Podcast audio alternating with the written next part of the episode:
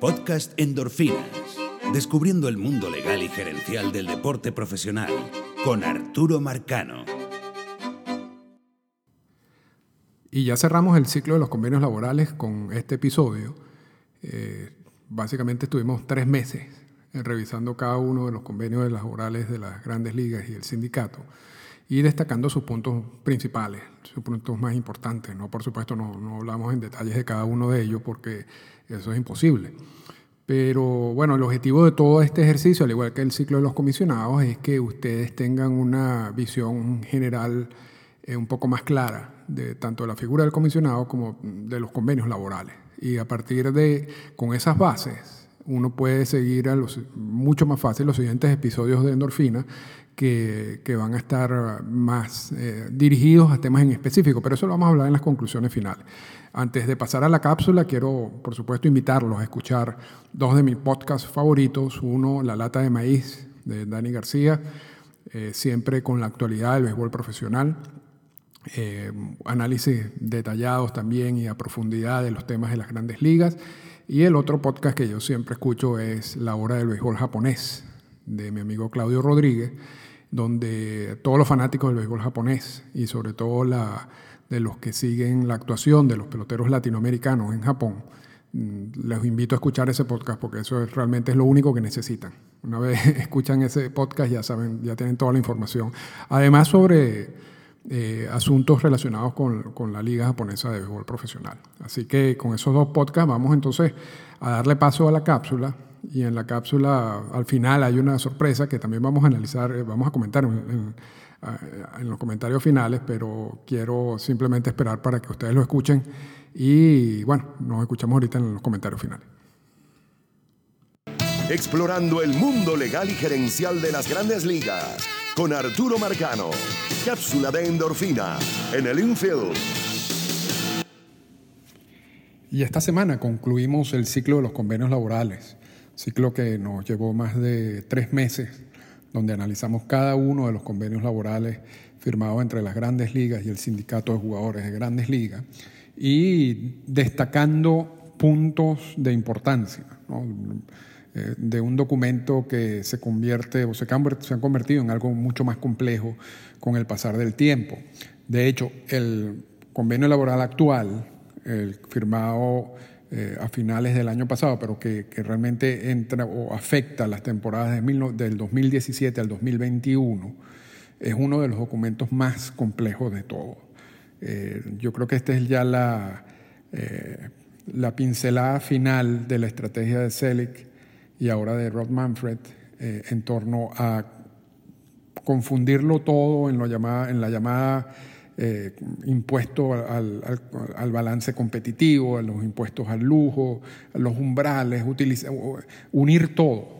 Este, yo creo que poco a poco, con el, con el pasar de los convenios laborales, ellos habían introducido algunos de estos conceptos. Esta fue la oportunidad de unir absolutamente todo. Y cuando tú unes todas estas piezas, y no vamos a hablar eh, en detalle de cada una de estas piezas, porque eh, realmente nos llevaría mucho tiempo y, es material de, este, va a ser material de este podcast en el futuro. Pero cuando tú unes todo, eh, este sistema creado y consolidado por este último convenio laboral opera muy parecido a un tope salarial, a una manera de controlar los salarios, el gasto que hacen los equipos de grandes ligas en los jugadores. Y como lo hemos dicho en variadas oportunidades, la Asociación de Peloteros, desde Michael Winner, no se dio cuenta de que esto estaba sucediendo.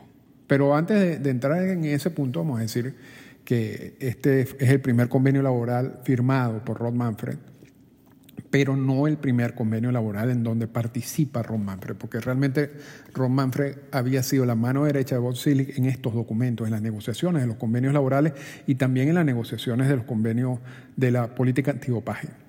Por eso es que, a pesar de que era su primer convenio laboral, entre comillas, él era un experto en este tipo de negociaciones y no solamente él, el equipo de trabajo alrededor de Ron Manfred eh, tenía ya años de experiencia y convenios laborales de experiencia eh, en, ese sentido. Ahora, por el otro lado está Tony Clark, que Tony Clark tenía experiencia como representante de los jugadores ante el sindicato, pero sí es verdad que no tenía absolutamente ningún tipo de experiencia en estas negociaciones. Más allá de la, de la participación que pueden tener los jugadores eh, para aprobar este tipo de documentos, y, pero no, no como parte activa dentro de las negociaciones. Y no solamente Tony Clara, yo creo que el equipo de trabajo en general del sindicato, eh, hay algunos que, que, sí están preparados para determinadas áreas, pero yo creo que eh, con el pasar del, del tiempo, eso es un equipo que necesita de una actualización. Pero eso es otro, eso es otro punto que, podemos analizar en, en, un futuro podcast. Eh, por ello, las, las, negociaciones fueron relativamente rápidas. Este, los puntos importantes para MLB ni siquiera fueron controversiales. De hecho, en algo que no tiene ningún tipo de sentido y que lo hemos hablado muchas veces por esta vía, el punto más polémico del convenio laboral fue si se, si se instauraba o no un, un draft mundial. Y, y, realmente, mientras uno más analiza esto y mientras uno más analiza la historia de los convenios laborales, uno se da cuenta de que el punto del, del draft mundial o de la firma de peloteros internacionales, que, que realmente empieza a considerarse en el 2003, cuando por primera vez hablan de un draft mundial, y después en el 2012 se incorpora el famoso anexo 46, que por primera vez también regula la firma del, del, talento internacional, poniéndole presupuesto y poniendo alguna serie de restricciones.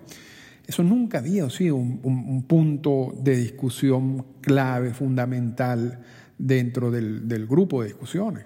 Eh, realmente, y, yo, hice una maestría en gerencia deportiva en la Universidad de Massachusetts y uno de, una de las clases que normalmente también están en todos los, programas de gerencia deportiva de los Estados Unidos es que te ponen a negociar un convenio laboral. Y en esas negociaciones dividen a la clase en dos, ¿no? uno representando a los jugadores o los sindicatos y otro representando a la liga. Una de las instrucciones que te dan, con base a lo que pasa en la realidad, es que tú tienes una cantidad de puntos claves que tú quieres incorporar en el convenio laboral y tú tienes una cantidad de puntos que tú no te interesa tanto y que tú puedes ceder a cambio de uno de los puntos clave. Más o menos así funciona este tipo de negociaciones. Tanto las grandes ligas como el sindicato tienen puntos claves, claves que quieren incorporar al convenio laboral y tienen otros puntos en los cuales realmente no le interesa ceder. Okay. El, el punto de la firma de peloteros internacionales siempre ha sido un punto no principal, eh, un punto en los cuales se cede ¿no? y se da a cambio de otra cosa. Siempre ha sido así. ¿Por qué? Porque realmente la, firma de los Julio II, los Julio II no son parte del sindicato. O sea, eh, un, supuesto draft mundial no afecta a la gente que, que, está en el sindicato, que son jugadores en roster de 40. Por eso es que es un, no es un punto principal. Eh, ahora, en la, última, en la última negociación del convenio laboral, a pesar de que había varios puntos interesantes, varios, varios puntos importantes, a pesar de que el, sindicato ha podido aprender un poco sobre cómo iban a funcionar todos estos conceptos cuando, cuando, cuando estaban trabajando conjuntamente, como está pasando hoy en día, y qué efecto tiene eso en los salarios, y tratar de pelear por, por mejorar algunos de esos puntos, se enfrascaron en pelear por la existencia o no del convenio laboral, del draft mundial. Y yo creo que las grandes ligas que hizo un, un empuje muy grande en ese sentido, por, ese, por lograr eso, porque le interesa debido a que uno de los aspectos fundamentales de todos estos convenios laborales, por supuesto, es cortar gastos. Y una manera de cortar gastos a través de un draft. Eso lo han demostrado con el draft de la regla 4, que es el otro draft que aplica a los jugadores estadounidenses, canadienses y puertorriqueños. Y con el draft mundial también buscaban cerrar ese otro capítulo. Es decir, bueno, uno de los, de los puntos que están abiertos todavía es el gasto internacional, a pesar de que hay presupuestos. Pero sería mejor tener un draft y controlarlo aún más. Esa era la, la posición de MLB y además controlas el sistema en general.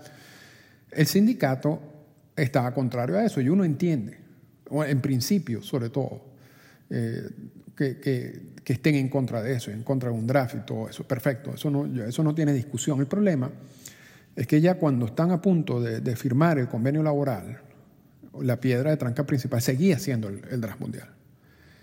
Y las grandes ligas ofrecen a cambio del draft mundial, ya estamos en, en momentos donde tú tienes que ofrecer algo por para intercambiar lo otro, y en ese sentido quizás yo pensé el sindicato está haciendo un bluff con esto del draft mundial y va a obtener algo importante a cambio. Yo creo que eso es una gran labor del sindicato. En, en, en ese momento yo, yo, estaba pensando de esa manera. Y, y, sucedió así. Las grandes ligas le ofrecieron al sindicato la posibilidad de eliminar todo el sistema de compensación lo que ahorita uno conoce como la oferta calificada. Es decir, un agente libre, cuando le toca el momento de ser agente libre, es agente libre y ya. No, no genera ninguna, ningún otro efecto, como, como pasa con los agentes libres a los cuales se le hace oferta calificada en este momento. Y esos sistemas de compensaciones han estado presentes en los convenios laborales desde la aparición de la figura de agente libre. Y nunca las grandes ligas habían querido desprenderse de eso, porque eso es otra manera de controlar gastos. Y en esta oportunidad las grandes ligas le ofreció al sindicato eliminar el sistema de compensación a cambio del draft mundial, que el draft mundial, repito, no es algo que afecta a los jugadores de roster de 40. Y el sindicato dijo que no. Entonces, las grandes ligas, la, opción que, que, tuvieron fue, bueno, vamos a mantener el anexo 46, pero vamos a empeorar el anexo 46 y en vez de ser lo que sería un tope blando, como era el, del 2012, donde tú tienes un presupuesto y te puedes pasar, pero si te pasas te multo, a un tope duro. Es decir, yo te voy a dar un presupuesto y no te puedes pasar ni un centavo. Y eso fue lo que ocurrió. Y también es irónico que el sindicato haya aceptado eso, porque una de las peores huelgas y conflictos laborales en la historia entre el sindicato y las grandes ligas fue debido a que el sindicato estaba negado a aceptar cualquier tipo de tope duro en el convenio laboral y ahorita acepta el concepto de tope duro en la firma de, peloteros internacionales. Entonces realmente esto, o sea, esa negociación no tuvo nunca, ha tenido sentido. Y ahorita la, gente que aplaudió el rechazo del draft mundial y, aceptar el, el, anexo 46 va a empezar a vivir las consecuencias de ese anexo 46 y eso también lo vamos a reservar para otro, otro endorfina. Antes de culminar ya, ya en este último minuto el, podcast, quisiera agradecerle al, circuito de los Leones del Caracas, a Unión Radio, por haberme aceptado como uno de sus patrocinantes. Eh, para mí es un gran orgullo pertenecer a ese grupo de, de entes, compañías, instituciones que, que, patrocinan a los Leones del Caracas y su circuito. Y yo creo que, bueno, no, cuando, cuando, se me presentó la oportunidad no lo pensé dos veces, no solamente por, por, lo agradecido que estoy con Unión Radio, sino también porque me parece que es una manera de, de entrar en contacto con mucha gente que, que, le gusta el béisbol y le gustan este, este tipo de análisis eh, legales y gerenciales del mundo del béisbol. Así que mi agradecimiento a todos en Unión Radio, en el circuito de los Leones del Caracas y nos eh, hablamos la semana que viene.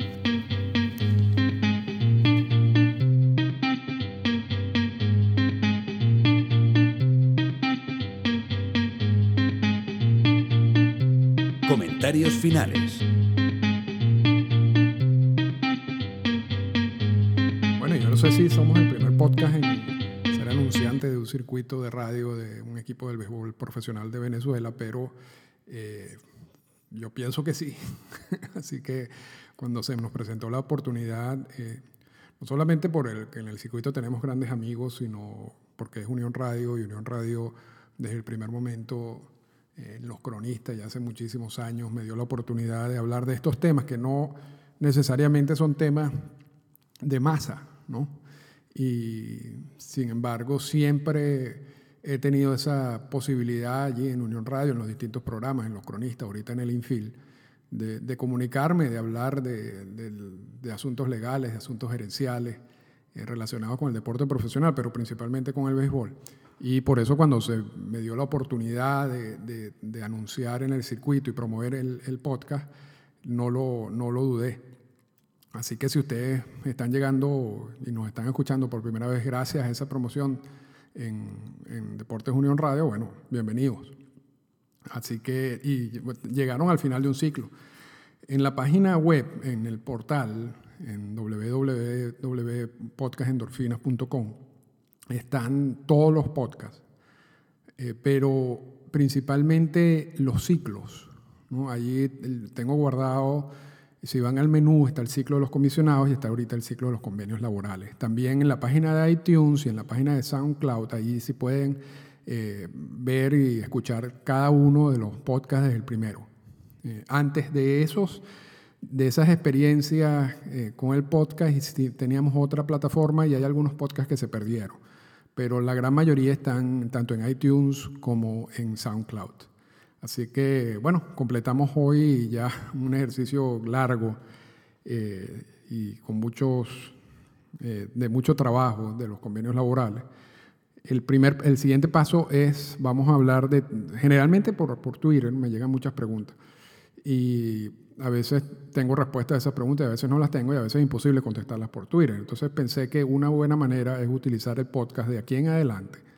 Eh, para contestar preguntas como esa. Y la primera que vamos a contestar es por qué Pete Rose no está en el Salón de la Fama. No es que si merece estar en el Salón de la Fama, sino por qué no está, porque es que hay una razón real de, por qué ni siquiera está en las boletas de, votación Pete Rose. Y, ha, habido procesos, no solamente la, sanción, ha habido procesos de, apelación y todo eso lo vamos a analizar la semana que viene. Así que el, el formato cambia un poco, cambia de como un estilo clases con, con, los ciclos, porque yo considero que es necesario tener esa información de esa manera, a un estilo un poco más dinámico, ¿no? con, con temas que son resueltos semana tras semana. Así que los invitamos para la semana que viene.